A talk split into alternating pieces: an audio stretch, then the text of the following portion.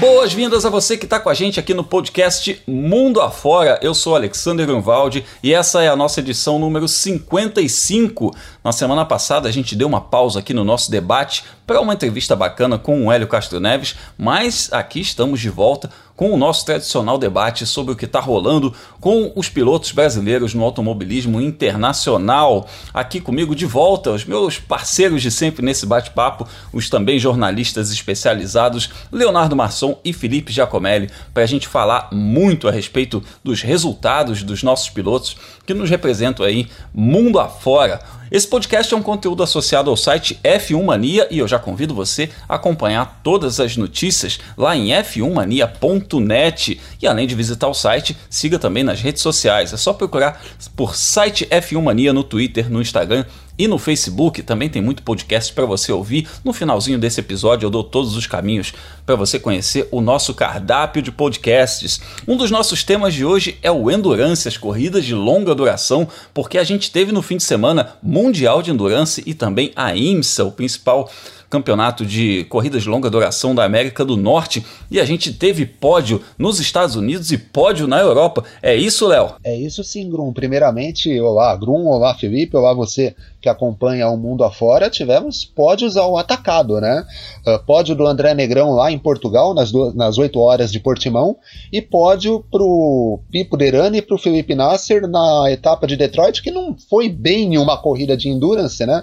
Uma hora e 40 só, mas eles chegaram no pódio e a gente vai falar deles já já. É isso aí, a gente está muito bem representado no Endurance Internacional e já não é de hoje, mas o nosso caminho rumo à Fórmula 1 continua fortíssimo. A gente tem nesse fim de semana Fórmula 3, uma das categorias de base, um dos eventos suporte da Fórmula 1, junto com a Fórmula 2. E quem nos representa lá nessa Fórmula 3 é Caio Collet e Enzo Fittipaldi. E a gente está muito bem representado para essa etapa, né, Felipe Giacomelli? Fala, Grum. Fala, Léo. Olha, Grum, se a gente gravasse o mundo afora com os pilotos portugueses, a gente ia ter muito assunto dessa vez, né? Ia ter Antônio Félix da Costa, ia ter Felipe Albuquerque, mas como é dos brasileiros, a gente fala do Road do Fórmula 1 que tem Caio Collet na França. Além dele, é claro, o Enzo Fittipaldi, que faz a segunda etapa dele na Fórmula 3 pela Charus, né? Aquele acordo de última hora que ele fechou para competir agora em 2021. É isso aí, o, o Caio Collet, inclusive, que faz parte da academia da Renault, né? A academia da Alpine, é o rebrand que eles fizeram recentemente, então correr em Paul Ricard também é interessante porque vai correr ali diante de toda a diretoria da montadora. Então é isso, a gente vai falar sobre os brasileiros rumo à Fórmula 1, falar sobre endurance e também tem outras atrações aqui no podcast Mundo Afora, a estreia da SRX, um campeonato muito louco, mas muito bacana em que a gente teve Hélio Castro Neves e Tony Canaan, teve pódio brasileiro no motociclismo internacional e também a gente ainda fala sobre as expectativas para USF 2000 e para a Fórmula E que correm no próximo fim de semana. Então vamos lá, aperte os cintos porque começa agora a nossa viagem mundo afora.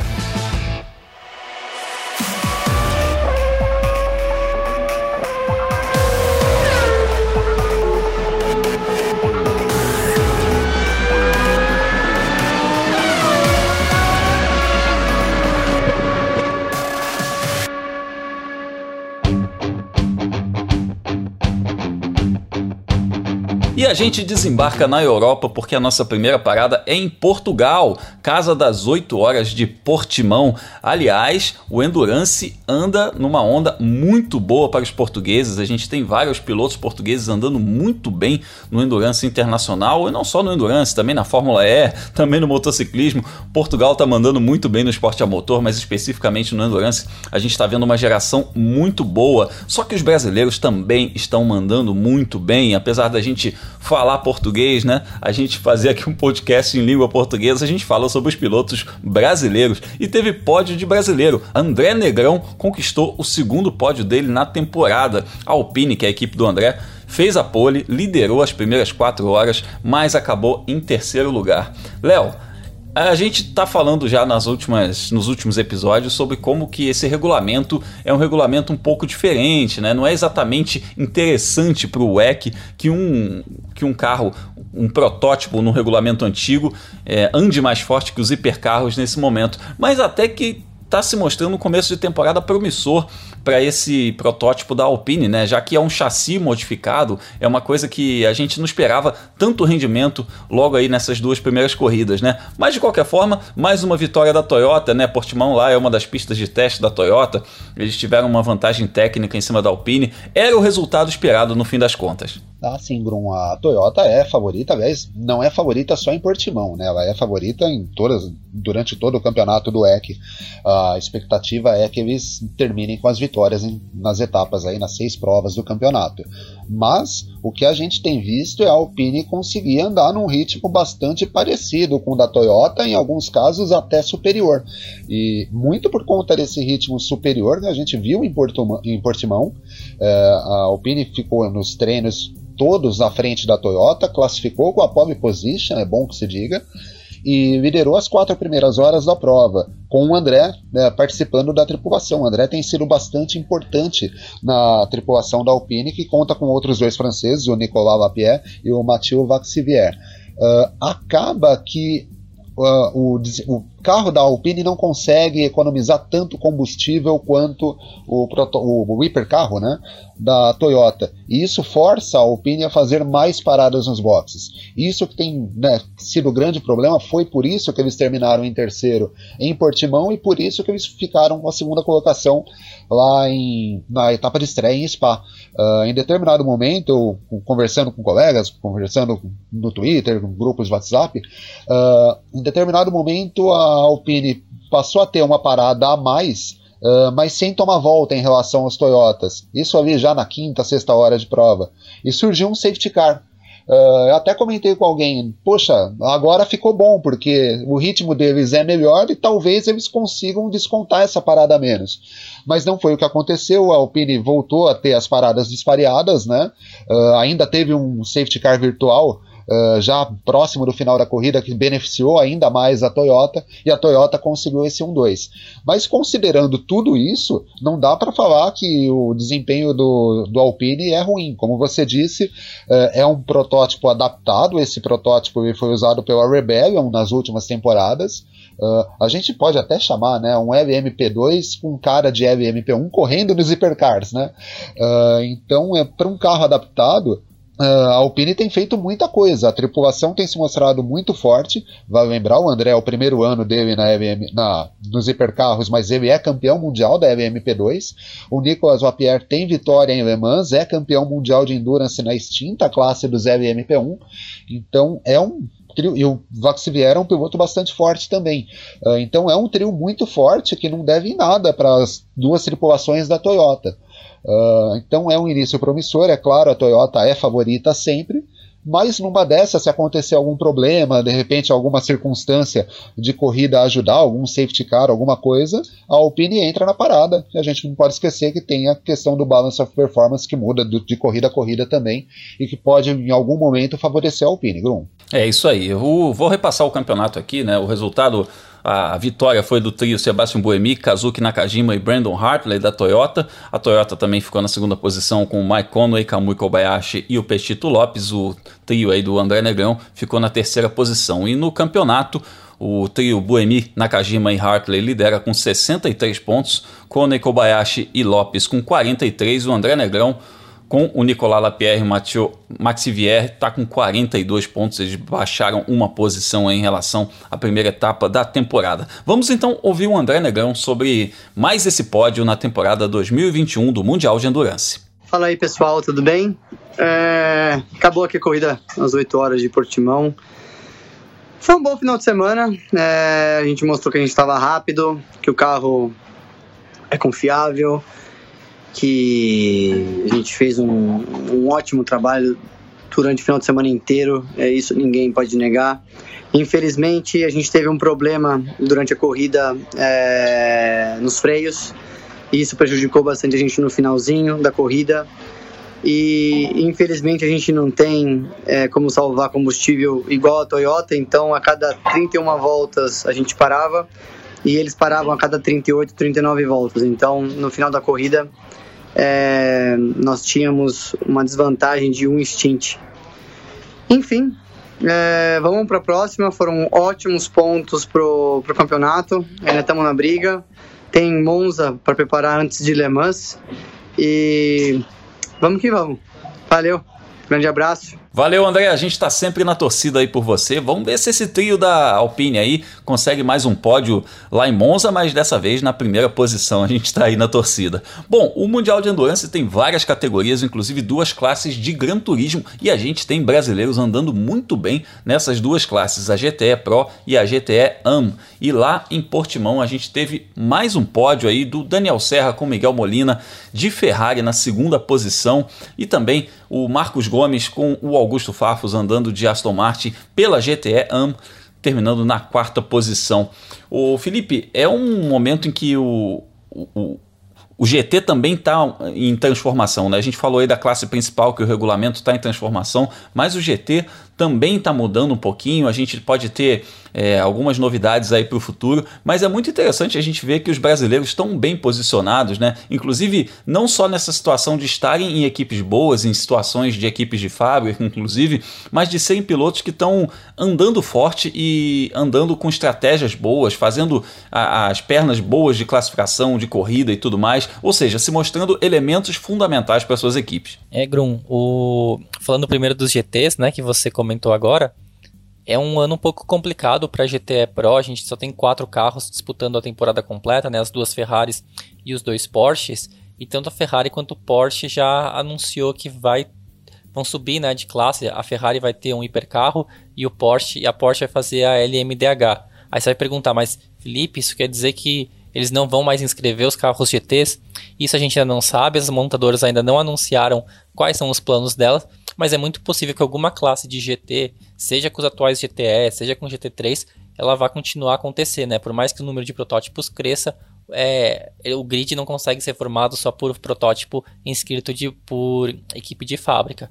E aí os brasileiros eles podem sobressair, né? Porque a gente está falando de três pilotos muito fortes, né? O quatro na verdade, porque estou esquecendo o Felipe Fraga nessa conta, mas o Daniel Serra, segundo colocado, né, em Portimão, já é um piloto histórico da Ferrari então, mesmo que ele não seja talvez considerado para um é, ele, ele, o hipercarro, né, o LMH, pode ser que o, a Ferrari queira manter ele, seja para corridas de GT3, seja também para equipes clientes, porque isso com certeza vai continuar acontecendo. Do lado da Aston Martin, o, a tripulação ali formada pelo Augusto Farfus, pelo Marcos Gomes e pelo canadense o Paul Dallalana, que é um gentleman driver muito, muito experiente, né, mas também de vez em quando comete um erro ou outro é, eles foram um pouco prejudicados pelo, pela equalização dos equipamentos, que é, que é feito parecido com a Stock Car aqui no Brasil, né? De quem foi muito bem na prova anterior não vai tão bem. Então, como eles tinham é, na, na abertura do campeonato, eles tinham um resultado de meio do pelotão, eles chegaram em quarto agora porque eles não estavam totalmente leves, né? Eles tinham um pouquinho de lastro. E o Felipe Fraga, que foi o grande prejudicado nesse sentido, subiu ao pódio na primeira etapa do ano e agora ficou longe da briga, né, pela vitória em Portugal. Mas o, o, Augusto Farfus, a gente nem precisa falar, né? A gente fala Augusto Farfus, já se lembra de BMW. Alguma coisa me diz que a gente vai falar sobre esse assunto daqui a pouquinho.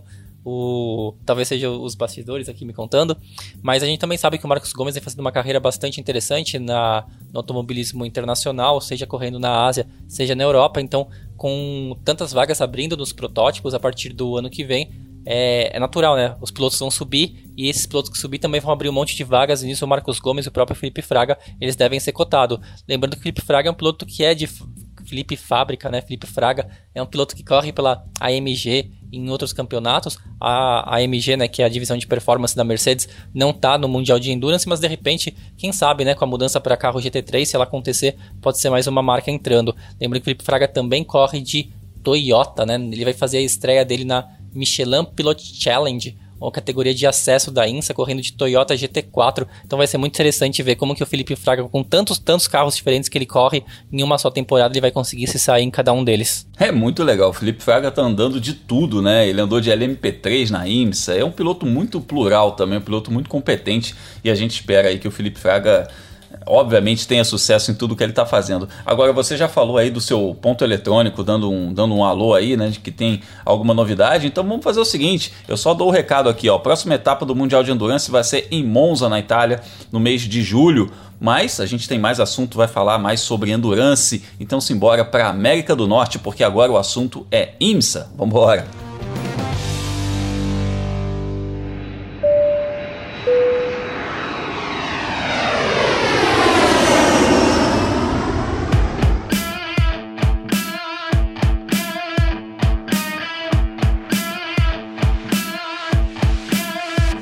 Pousamos na América do Norte, lá em Detroit, a terra da Chevrolet, onde rolou a quarta etapa da IMSA em 2021, que teve vitória do Kevin Magnussen. Lembra dele? Pois é, a gente viu aí um fim de semana em que o Grosjean e o Magnussen, antiga dupla da Haas, os dois andaram muito forte lá em Detroit, um pela Fórmula Indy e o outro pela IMSA. Pois é, novos ares, nova vida para essa turma. Inclusive teve vitória do Marcos Ericsson, que foi também piloto da Sauber na Fórmula 1.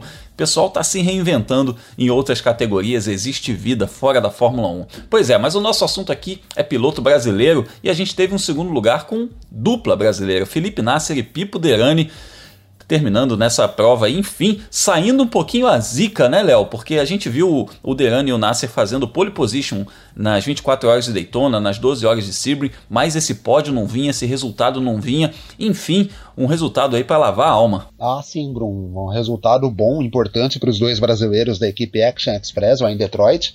Numa corrida que eu vou te dizer, viu, Grum? O segundo lugar foi muito bom, mas dava para ter ganho. Uh, durante muito tempo, né, no primeiro stint da prova, o Pipo pressionou muito o Magnussen.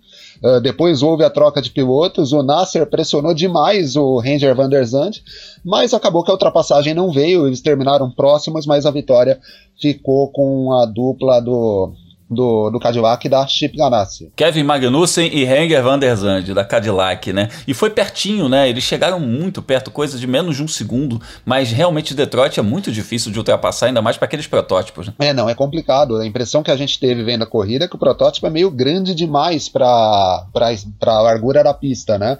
Então a gente pôde notar que tanto o Pipo quanto o Nasser uh, atacavam, tentavam, mas me parecia que o carro da Chip Ganassi, o protótipo da Chip Ganassi, tinha um pouquinho de, um desempenho um pouco melhor na reta, então eles não conseguiam uh, atacar no, naquele que era um dos poucos pontos de ultrapassagem. Mas foi uma corrida bastante interessante dos dois brasileiros, eles largaram em terceiro, uh, conseguiram tomar a segunda posição logo na largada e não deixaram o pessoal da Chip Ganassi quieto em momento nenhum. Foi uma hora e quarenta pressionando muito. Uh, a vitória não veio, mas se serve de consolo, eles já tinham tido um bom desempenho em Mid-Ohio, vem cons conseguiram pole positions nas provas longas, então a impressão que passa para a gente é que essa vitória vai vir. Eles começaram a conseguir resultados, uh, começaram, lógico, a crescer no campeonato por conta disso, e a impressão que dá é que esse resultado positivo, esse primeiro lugar, vai chegar em algum momento. Uh, o Nasser e o Pipo são uh, uma das duplas mais fortes do campeonato, se não a dupla mais forte do campeonato. E olha que a IMSA tem duplas fortíssimas, né? o terceiro lugar nessa prova foi do Rick Taylor e do Felipe Albuquerque, que são dois pilotos também super experimentados nesse tipo de prova. Então, Vamos aguardar. A impressão que a gente tem é que eles podem conseguir vitórias, quem sabe já na próxima, que vai ser às 6 horas de Watkins Glen daqui 15 dias. Uh, mas o desempenho deles é bom. Falta converter esse primeiro lugar, Grum. E eu, eu acredito que tá para chegar esse primeiro lugar. A gente viu pelo desempenho lá em Detroit também. Óbvio que você falou do início do ano, né, das pole positions e tal. Mas eu acredito que essa vitória tá, tá batendo na trave aí, tá para chegar. Inclusive, um dado interessante, Léo, é que o. o o Felipe e o Pipo Derani, eles chegaram em segundo lugar, mas eles chegaram à frente de todos os outros pilotos, todos os outros carros que estavam à frente deles no campeonato. Né? A vitória foi da dupla do, da Ganassi, né? o Van der Zandt e o Magnussen, que estavam em sexto lugar apenas nesse campeonato, e, e eles chegaram à frente de todos os outros que estavam disputando aí a liderança. A liderança do campeonato ainda é do Rick Taylor e do Felipe Albuquerque, 1.398 pontos. O Harry Tintel e o Oliver Yave estão com 1.327, mas o Felipe Nasser e o Pepo Deani subiram para a terceira posição com 1.270. É um título muito possível, a gente está aí de olho nisso, porque, como o Léo falou agora há pouco, é, eles têm velocidade, falta converter resultado. E na hora que eles conseguirem converter resultado, pode acontecer do mesmo jeito que a gente viu no ano passado na IMSA com outro brasileiro, o Hélio Castro Neves, que emendou aí uma sequência de um segundo lugar e três vitórias, que veio a virada. É eles tinham tido um começo de campeonato muito difícil, estavam realmente bem atrás no campeonato e fizeram aí essa virada pro é, para o título, né, para ganhar esse campeonato da IMSA. Então, falando em IMSA ainda, eu falando em, em marcas, grandes marcas, a gente sabe que recentemente a Penske anunciou seu retorno à IMSA associada à Porsche, mas a gente teve, Felipe, nessa semana uma notícia que deixou o fã de endurance de cabelo em pé, porque é BMW anunciou que vai retornar às 24 horas de Daytona em 2023 com um protótipo LMDH, que é aquele regulamento novo. A gente já falou várias vezes sobre isso aqui no podcast Mundo Afora, mas não custa relembrar. É aquele regulamento novo em que a IMSA e os organizadores das 24 horas de Le Mans se conversaram para que possam disputar as duas provas, Daytona e Le Mans, possam disputar os dois campeonatos, IMSA e Mundial de Endurance. O que, que a BMW vai fazer a gente ainda não sabe, porque o,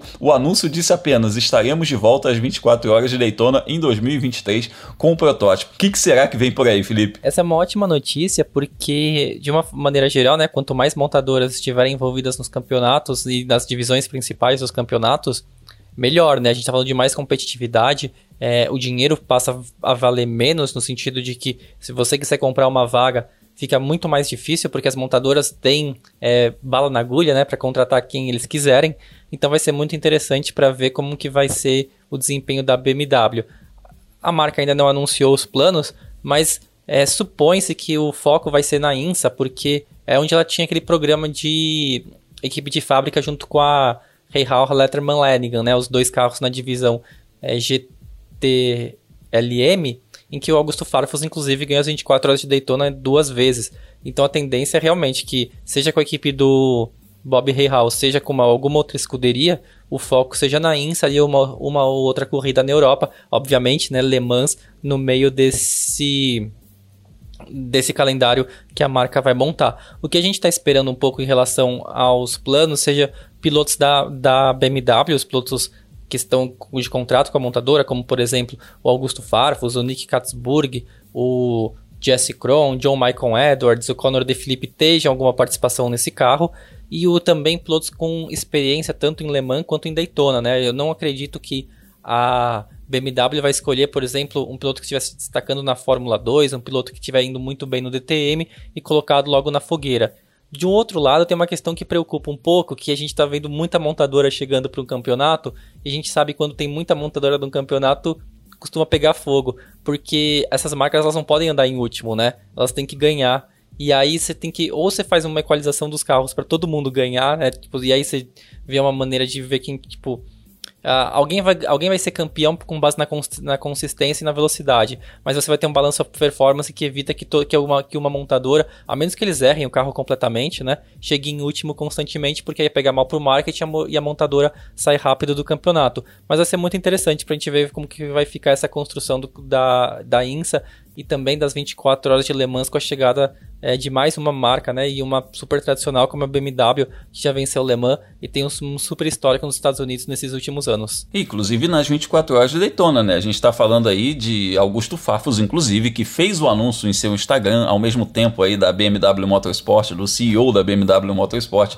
Ele fez o anúncio no Instagram dele, o que nos dá a entender que ele estaria dentro desse projeto, né? Obviamente, ele é piloto BMW, ele ficaria feliz por isso, mas a maneira como ele escreveu, a empolgação com a qual ele escreveu, dá para a gente entender que o Farfus poderia estar dentro desse projeto. É, inclusive, aí eu estou falando, né? Duas vitórias nas 24 horas de Daytona em 2019 e 2020, e o Augusto Farfus esteve nas duas tripulações vencedoras, ou seja, mas isso foi no GT, né? A gente sabe que a BMW tem um histórico muito forte aí em várias categorias de endurance, inclusive no ano passado o Augusto Farfus foi campeão mundial de GT com a BMW naquele, no GTWC, né, campeonato de corridas de longa duração, e, e a gente sabe que a montadora está muito envolvida com as corridas de longa duração, não é de hoje, e por isso que eu acredito que o Farfus, que nesse momento, olha que irônico, o Farfus está trabalhando nesse momento na formação de novos pilotos, inclusive 24 horas de Nürburgring, esses campeonatos, que ele, essas corridas que ele está disputando, ele está disputando com pilotos de 20 e poucos anos de idade, que são pilotos que ele está formando, ele está treinando justamente para formar uma nova geração no Endurance para a BMW. Mas eu acredito que o Farfus, que é um piloto que já ganhou 24 horas de Spa, já ganhou 24 horas de Nürburgring, 24 horas de Daytona, 24 horas de Spa. É um cara que tem muita bagagem aí no automobilismo e no endurance, estará dentro desse projeto e a gente vai estar tá muito na torcida por ele, até porque é um piloto de muita bagagem, muito repertório, que vai estar tá aí perto dos 40 anos, ou seja, vai estar tá no auge da pilotagem dele para campeonatos de endurance. A gente vai ficar de olho em tudo isso e trazer as informações aí para você que nos acompanha falando sobre os pilotos brasileiros mundo afora. Bom, falamos bastante sobre endurance, mas a gente também fala das categorias rumo à Fórmula 1. Então simbora da América do Norte para a Europa, porque nesse fim de semana tem Fórmula 3.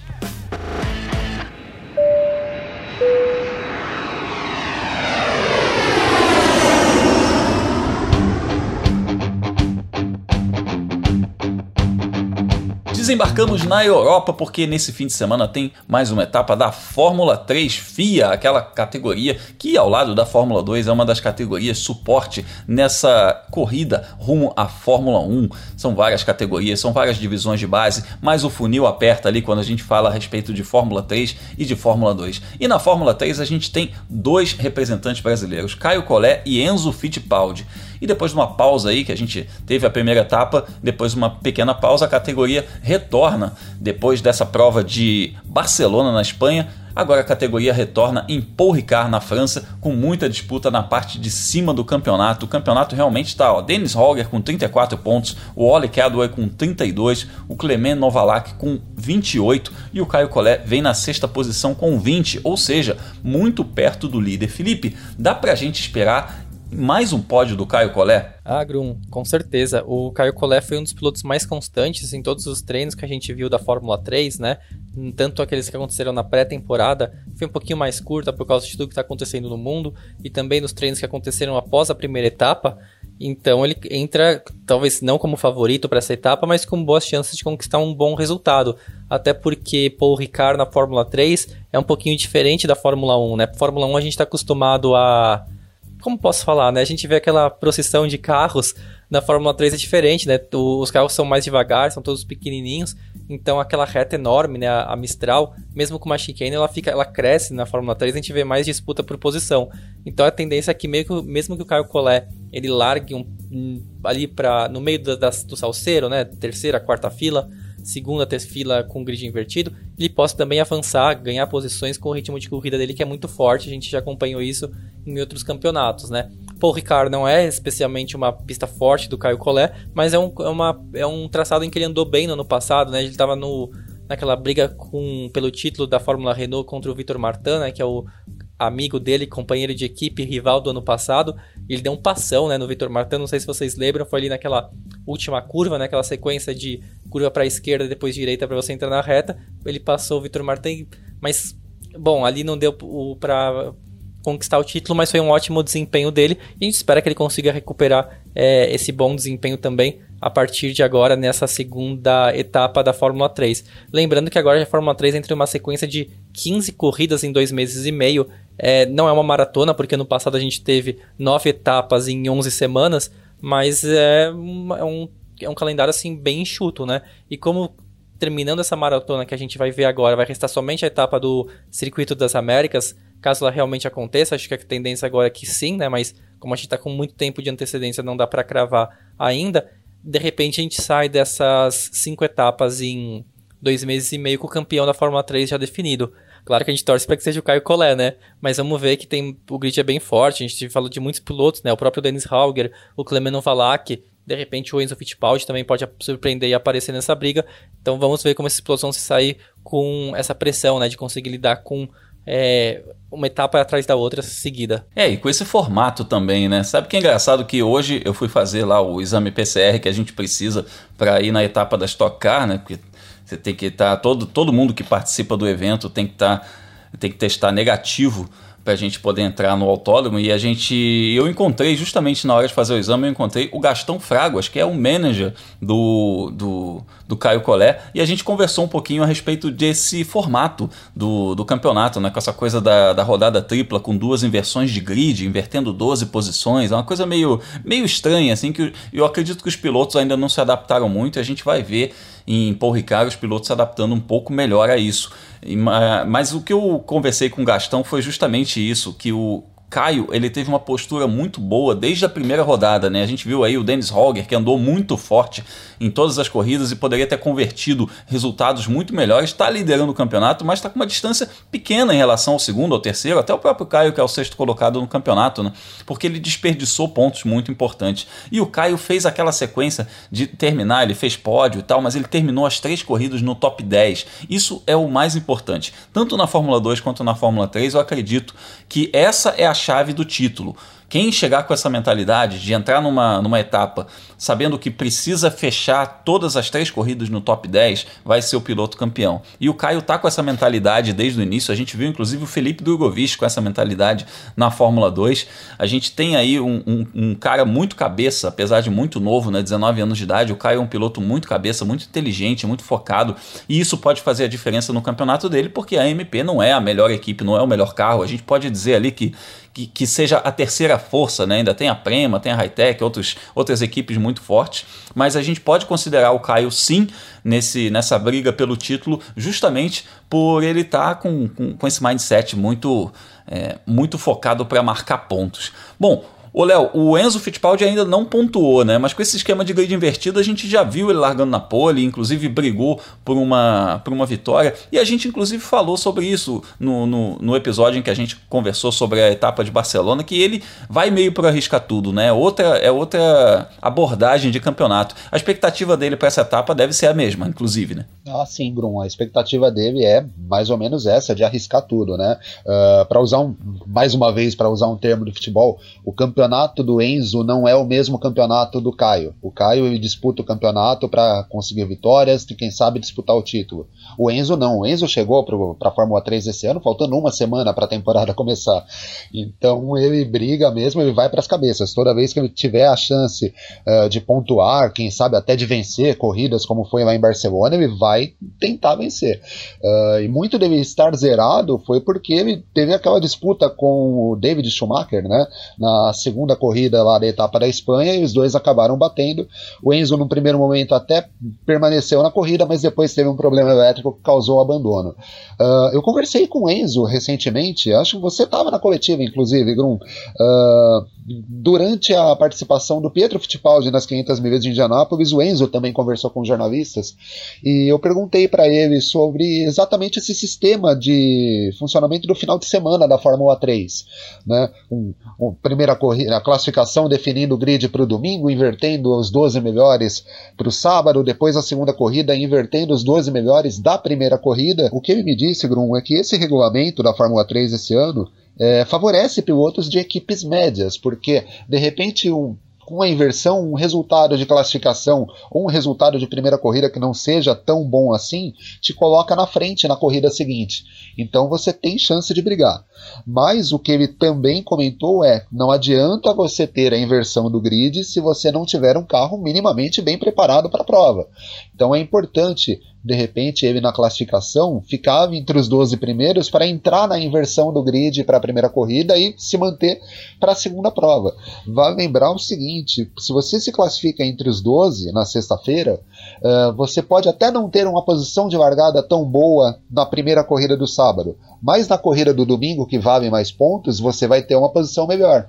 Então você tem que jogar muito com isso. Uh, então imagino que o Enzo já entendeu isso, assim como o Caio. O Caio foi um dos que mais entendeu eh, essa dinâmica da Fórmula 3 para essa temporada.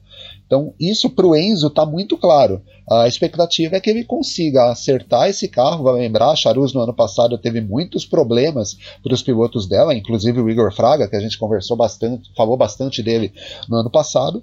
Mas ele acertando o carro e a Charus entregando para ele um equipamento minimamente confiável, o Enzo tem condições de se colocar entre esses 12 e aí sim partir para a briga por pontos. Brigar por vitória, no caso dele, é mais complicado. A Charus não é um dos principais times da Fórmula 3, mas ele pode pontuar sim. É, não é o que a gente espera, né, em termos de equipamento, mas é o que ele já fez, inclusive, nesse ano, né? Então, o Enzo é um piloto muito capaz, a gente sabe que ele pode chegar lá na frente, se aparecer, aquela história, né?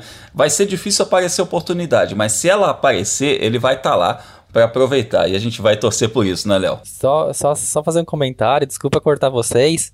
Mas sabe quem que gostou também desse novo regulamento? Quem? São os patrocinadores, porque olha só, Antes o cara era o 13 terceiro colocado da Fórmula 3. Ninguém, tipo, corria às 6 horas da manhã no horário do Brasil, 9 horas da manhã no horário depende do país da Europa. O cara nunca aparecia para ninguém.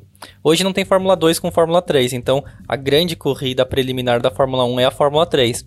O cara que larga em 13 terceiro, se ele ganhar uma posição na corrida, ele é o pole na, na, na corrida seguinte. E aí, olha lá, no horário nobre, com todo mundo assistindo Fórmula 3, o cara largando na pole position patrocinador adorou, né? Inclusive para nós brasileiros, porque esse ano a Fórmula 3 tem transmissão de TV, né? Então, para os pilotos brasileiros, isso é bem importante. Com toda certeza. E a gente vai ficar na torcida pelo Enzo Fittipaldi e pelo Caio Collet, transmissão do Band Esportes aqui no Brasil. Você que curte categorias de base rumo à Fórmula 1, tem um pessoal aí que fica muito ligado nisso no Twitter, tem várias contas dedicadas a isso. É muito bacana a gente ver como é que o público brasileiro se transformou aí nos últimos dois anos para ficar de olho nisso. É o efeito da gente não ter um brasileiro na Fórmula 1. O pessoal começou a olhar para baixo. Isso é muito legal também, porque tem que ver quem está vindo por aí, tem que dar apoio aos nossos pilotos da base desde já. Então é isso aí. Falamos sobre Fórmula 3, falamos sobre Endurance. Vamos embora para nossa volta final.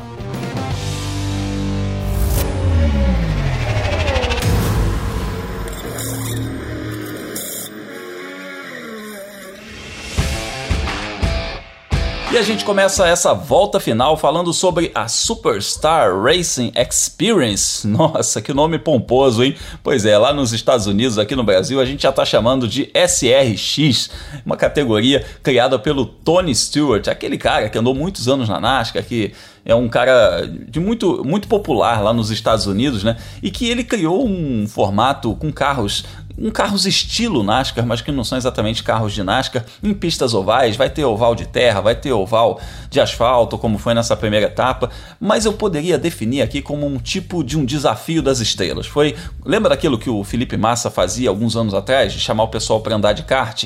Pois é, o Tony Stewart fez alguma coisa parecida com isso e chamou uma turminha, olha, de respeito, né? Tinha uns, uns nomes de peso naquele grid, incluindo Tony Canaan e Hélio Castro Neves. A gente vai falar mais para frente sobre essa categoria, inclusive entrevistar os pilotos brasileiros falando sobre isso. Mas essa prova principal aí teve 100 voltas, uma pista curtinha e terminou com Dog Gobi dos Estados Unidos na primeira posição. O Hélio Castro Neves foi o quarto colocado e o Tony Canaan foi o sétimo. Olha, é muito divertido, eu acompanhei pelo streaming. Mais para frente a gente vai falar mais sobre a SRX. Passando das quatro rodas para as duas rodas, a gente fala do pódio do Meikon Kawakami na Super Sport 300. Pois é, primeiro pódio dele na categoria, numa baita corrida de recuperação em que ele saiu da vigésima posição e chegou em segundo lugar. Já o irmão dele, o Tom Kawakami, não teve tanta sorte, perdeu o controle da moto, acabou não concluindo a corrida. Mas essa corrida aí que o Macon é, terminou em segundo lugar, teve também um significado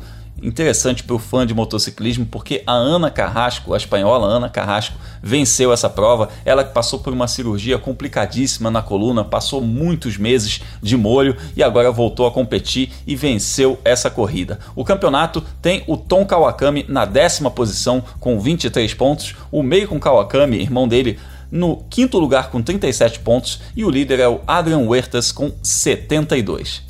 Voltando a falar de quatro rodas, a gente fala de Road to Indy, porque o Kiko Porto disputa nesse fim de semana a liderança da USF 2000.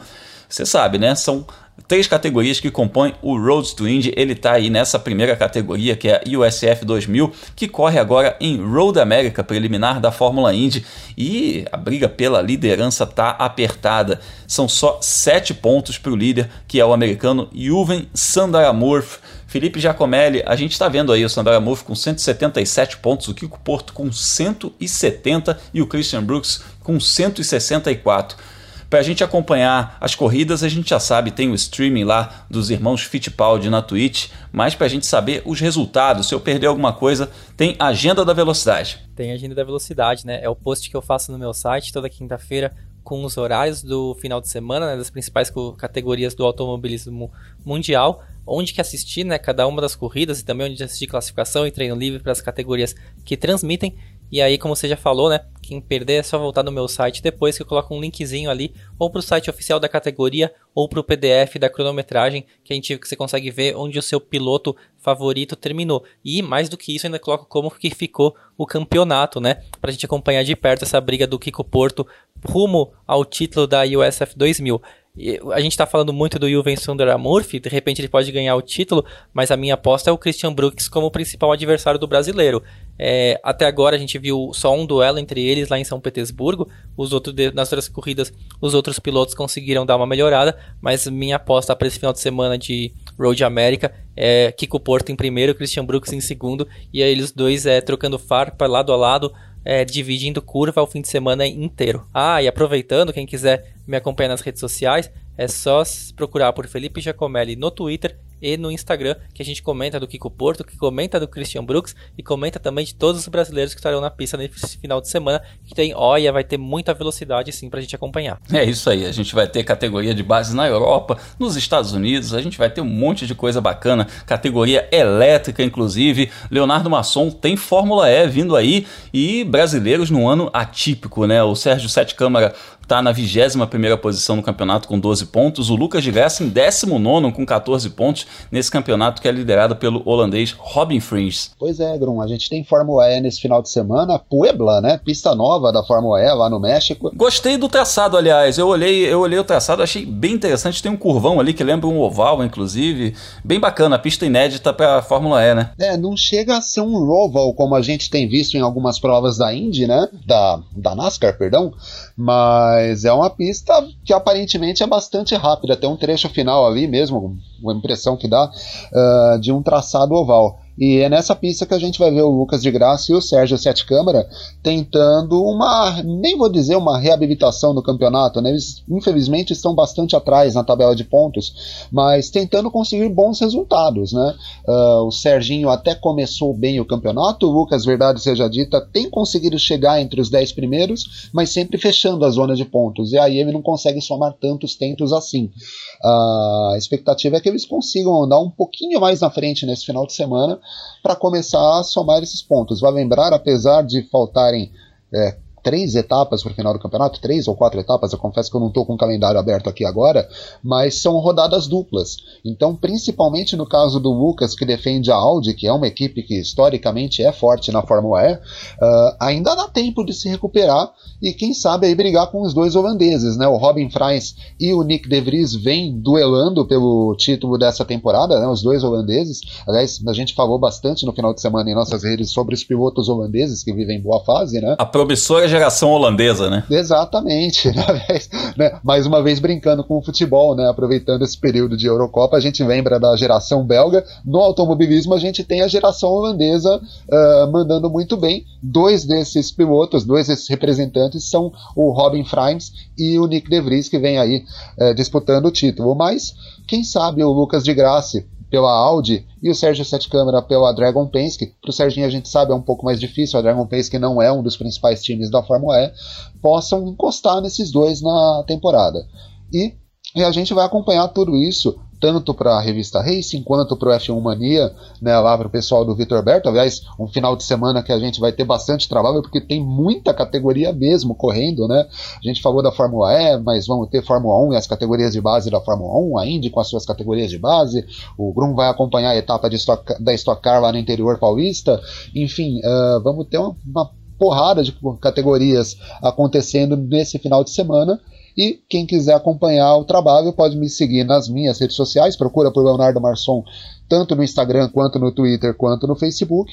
E ali eu vou colocar um pouco do que a gente apronta, tanto na revista Racing quanto com F1 Mania e tanto contigo, Grum, lá no Fórmula Grum. É isso aí, a gente está com o canal Fórmula Grum no YouTube. Procura lá youtube.com/barra Fórmula Grum, inscreva-se no canal, ative as notificações, porque a gente tem vídeo toda semana e a gente fala muito sobre os pilotos brasileiros que competem mundo afora. Aliás, eu já faço o convite, se você quiser trocar mais ideia com a gente, além da ideia que a gente já troca em rede social, vai lá no meu Twitter, Fórmula Grum, e pega o link do nosso grupo de WhatsApp, porque a gente está com um grupo de WhatsApp com pouco menos de duas semanas e mais de 100 pessoas lá no nosso grupo, trocando muita ideia sobre os pilotos brasileiros que competem no automobilismo internacional. Papo de altíssimo nível. Felipe Giacomelli e Leonardo Masson estão lá no grupo e podem testemunhar de que, o, de que o papo realmente é de alto nível. A galera conhece muito sobre categoria de base, sobre endurance, sobre Indy, sobre várias categorias nas quais os brasileiros competem mundo afora. Então, entra lá no Twitter para você pegar o link